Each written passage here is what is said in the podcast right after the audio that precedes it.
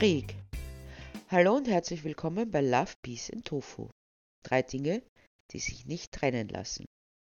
Dabei ist es doch reichlich verwegen, in einer Situation wie dieser von Liebe und Frieden zu träumen, auch wenn man sein Möglichstes tut, das zu verwirklichen.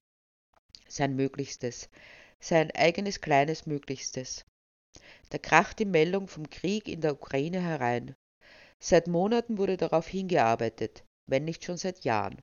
Und dennoch scheinen alle Bass erstaunt zu sein. Eigentlich, wenn man sich die Entwicklungen ansieht, war es nur eine Frage der Zeit, dass Russland die Ukraine überfällt. Und was machen die westlichen Nationen? Was machen diejenigen, die sich für den Frieden angeblich stark machen, während sie weiterhin ungeniert Waffen liefern? Waffen zu erzeugen und zu verkaufen hat jetzt grundsätzlich nichts mit bewaffneten Konflikten zu tun. Die ErzeugerInnen erzeugen und wollen ihre Erzeugnisse verkaufen. Das nennt man Wirtschaft. Was die KäuferInnen damit machen, das ist dann wohl schon ihre Sache. Ich kann mir auch ein Auto kaufen und es nicht benutzen, das heißt in der Garage stehen lassen. Niemand kann mir vorschreiben, es zu fahren. Vielleicht will ich nur etwas Hübsches in der Einfahrt stehen haben, damit es dort nicht so leer aussieht. Dasselbe ist es mit Waffen. Tatsächlich, die werden für bewaffnete Konflikte eingesetzt. Das hätten wir doch nie für möglich gehalten. Wir haben immer geglaubt, sie werden als Deko benutzt. Wer will nicht seinen eigenen Panzer im Vorgarten stehen haben oder gar eine Langstreckenrakete, wenn man genug Platz hat? Überrascht dürfte es niemand haben. Getan wird überall so. Die Menschen gehen auf die Straße für den Frieden. Es werden Petitionen unterschrieben und Briefe an den Imperator geschickt, was ihm wohl kaum stören wird oder sonst in irgendeiner Weise verunsichert. Aber Egal wie viel Lichtermeere, wie viele Petitionen, wie viele Demonstrationen abgehalten werden, in einigen Tagen wird alles wieder vergessen sein und wir kehren zum Alltag zurück. Schließlich haben wir unser Menschenmöglichstes getan. So wie letztes Jahr in Afghanistan. Ah, was war da noch gleich? Ist ja schon wieder so lange her. Die mediale Welt inklusive bürgerlicher Empörung brandete hoch, als die Taliban das Land einnahmen. Inzwischen ist es ruhig geworden. Wie um viele andere bewaffnete Konflikte, die es in der Welt gibt. Es ist schwierig herauszufinden, wie viele es wirklich sind. Über einige Brennpunkte sind sich aber die entsprechenden Organisationen einig, wie Afghanistan, das bereits angesprochen wurde.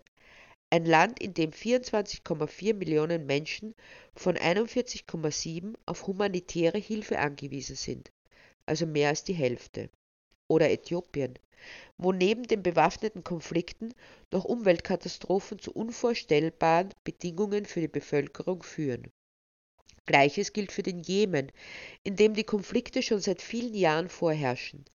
Anzuführen wären noch Nigeria, der Südsudan, der Kongo, Myanmar, Somalia, Syrien, der zentrale Sahel, die Zentralafrikanische Republik, Venezuela, Mosambik, Madagaskar, Kamerun und Haiti. Wahrscheinlich gäbe es noch einige andere Gebiete hinzuzurechnen. In all diesen Gebieten sind internationale Organisationen dabei, vor allem Kinder vor dem Hungertod zu bewahren und ihnen ein halbwegs lebbares Leben zu ermöglichen. Doch medial herrscht Schweigen. Warum also ist gerade der Konflikt in der Ukraine so präsent und treibt so viele Menschen auf die Straße? Einerseits ist es der Neuigkeitseffekt. Der Krieg ist noch ganz frisch und noch nicht abgenutzt. Andererseits findet er ausnahmsweise einmal ganz in unserer Nähe statt. Österreich trennen von der Ukraine nicht einmal 700 Kilometer. Das ist sehr nahe. Gerade mal ein Land trennt uns vom Kriegsschauplatz. Und dann wird uns seit 70 Jahren erzählt, es wird nie wieder Krieg geben in Europa. Vor allem allerdings, seit es die EU gibt. Nein, ein Krieg in Europa ist unmöglich, denn wir sind jetzt alle wirtschaftlich vernetzt. Dennoch ist es passiert. Desto ratloser stehen wir da und verstehen die Welt nicht mehr. Dennoch kann zusammengefasst gesagt werden, dass es immer bewaffnete Konflikte gab und gibt, irgendwo auf der Welt. Menschen werden ermordet, müssen fliehen und andere sind angehalten, ihnen zu helfen. Das Wort Krieg findet sich auch häufiger, als uns oft bewusst ist, in unserer Alltagssprache. Wir sprechen von Nachbarschaftskriegen, Bandenkriegen, Drogenkriegen, Bürgerinnenkriegen oder Rosenkriegen.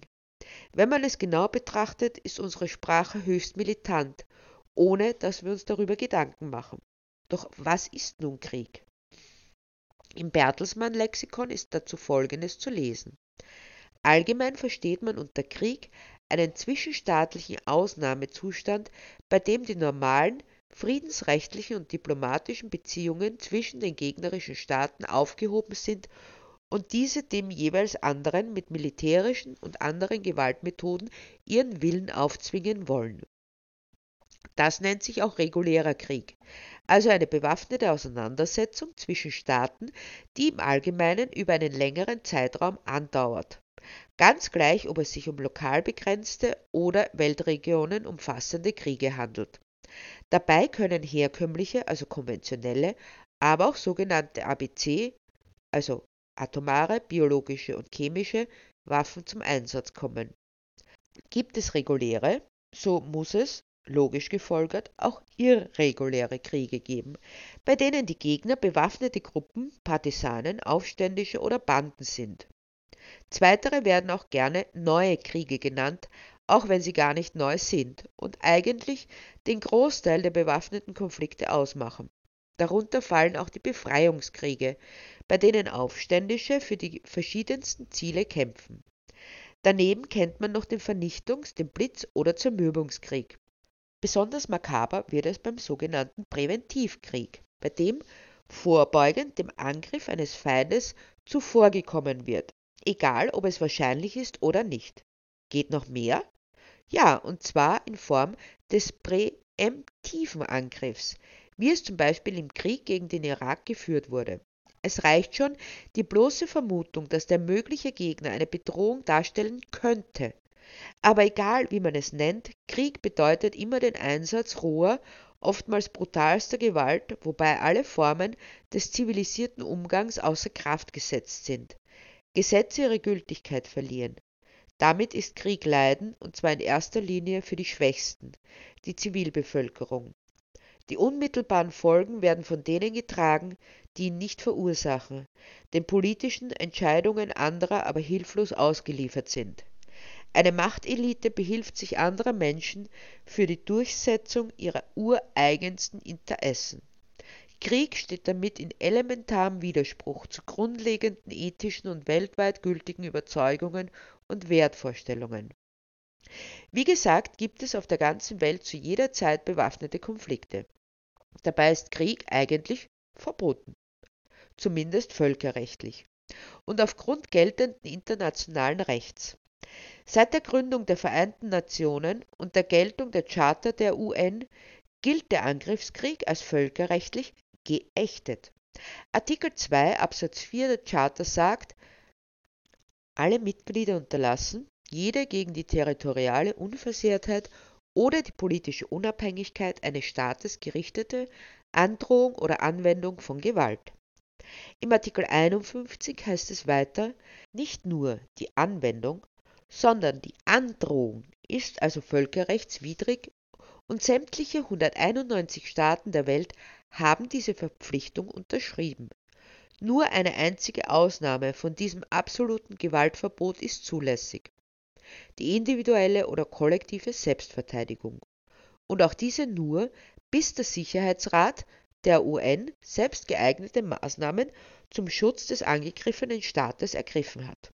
Spannend daran ist, dass wenn sämtliche Länder dieser Welt sich dazu verpflichtet haben, sich an diese Abmachung halten, kann es keine Selbstverteidigung geben, weil es keinen Angriff geben kann.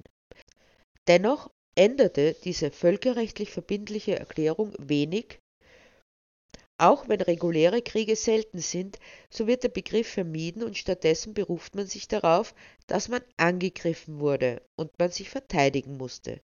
Schon der Zweite Weltkrieg begann mit solch einer Lüge. Ebenso der Vietnamkrieg oder jener der USA gegen den Irak mit der bewussten Lüge, die westliche Welt sei durch einen angeblich bevorstehenden Angriff mit Massenvernichtungswaffen bedroht. Ganz gleich, welche Gründe vorgeschoben werden. Bei Kriegen geht es immer um persönliche Bereicherung und Machtstreben. Alles andere ist vorgeschoben. Aber ganz gleich, wie viele bewaffnete Konflikte völkerrechtlich relevant sind, es gibt einen permanenten Krieg, der seit mindestens 70 Jahren geführt wird und nicht unter die UN-Verordnung fällt. Einen Krieg, an dem wir uns alle mehr oder weniger beteiligen und der nicht die Aufmerksamkeit erhält, die ihm gebühren würde. Es ist unser Krieg gegen die Natur.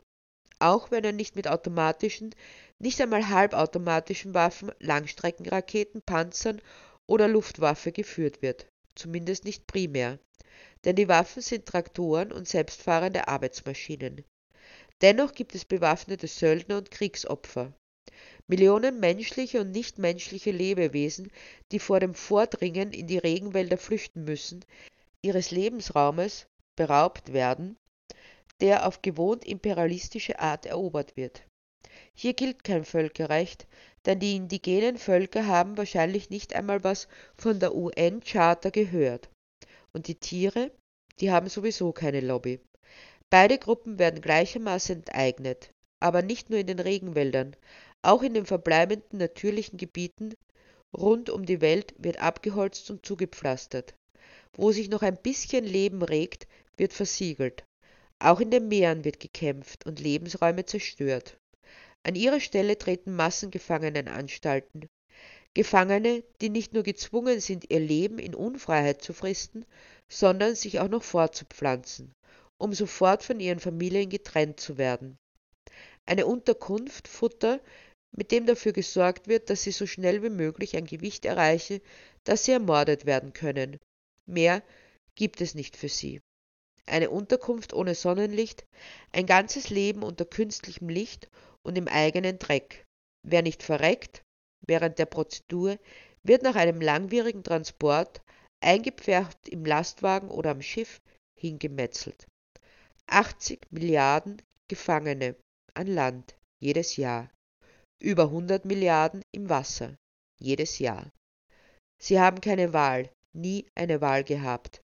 Es gibt keinen Schutz für sie, weder für die Natur noch für unsere nichtmenschlichen Mitgeschöpfe. Sämtliche moralische Normen scheinen außer Kraft gesetzt zu sein.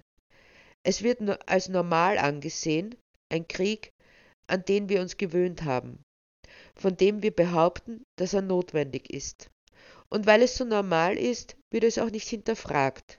Wer es dennoch tut, bekommt zu hören, dass man sich für die Menschen in den Krisengebieten einsetzen muss, Nein, nicht in den Krisengebieten, sondern in dem einen, das gerade mal hoch im Kurs steht, medial und für die kleinbürgerliche Seele. Steht es nicht mehr im Kurs, wird es vergessen. Ebenso wie die 180 Milliarden Gefangenen in den Massenunterkünften unserer hochzivilisierten Gesellschaft. All die Hungernden, denen wir die Grundnahrungsmittel wegstehlen, um unsere Kriegsgefangenen zu mästen hochmästen, ausbringen, wegwerfen. Ohne einen Funken Reue. Keine Kerzlein werden angezündet für diese Opfer, die man angeblich braucht. Dabei sterben so viele vor dem eigentlichen Nutzungstermin. Viele werden danach unbehelligt entsorgt, weil wir zu viel davon haben, weil es billig genug ist, es einfach wegzuwerfen. Ein Leben voller Leiden für den Müll. Nichts weiter, und das passiert tagtäglich. Andere Kriege kommen und gehen, aber dieser bleibt, solange der Mensch meint, dass Gewalt gegen andere Kreaturen legitim ist, ihr Gefangenenstatus sein gutes Recht. Nichts wird ins Gleichgewicht kommen, solange wir umgeben sind von Gewalt und Missbrauch direkt neben uns und auf unseren Tellern. Solange es Schlachthäuser gibt, wird es auch Schlachtfelder geben hat der Schriftsteller Leo Tolstoi geschrieben. Denn wenn wir es schon fertigbringen, Angehörige unserer eigenen Spezies für fragwürdige Meriten abzuschlachten, um wie viel leichter fällt es uns dann bei sogenannten niederen Kreaturen. Natürlich ist es richtig und wichtig, gegen kriegerische Auseinandersetzungen aufzustehen, alles zu machen, um laufende zu beenden und kommende zu verhindern Und daneben ist es so leicht, diesen tagtäglichen Massakern ein Ende zu bereiten, die überall auf der Welt geschehen, auch in deiner Nähe. Erst wenn wir dieses Massenschlachten und die intensiven Vertreibungen beenden, wird es möglich sein, sich auf den Weg zu begeben zu einer Welt voller Love, Peace and Tofu.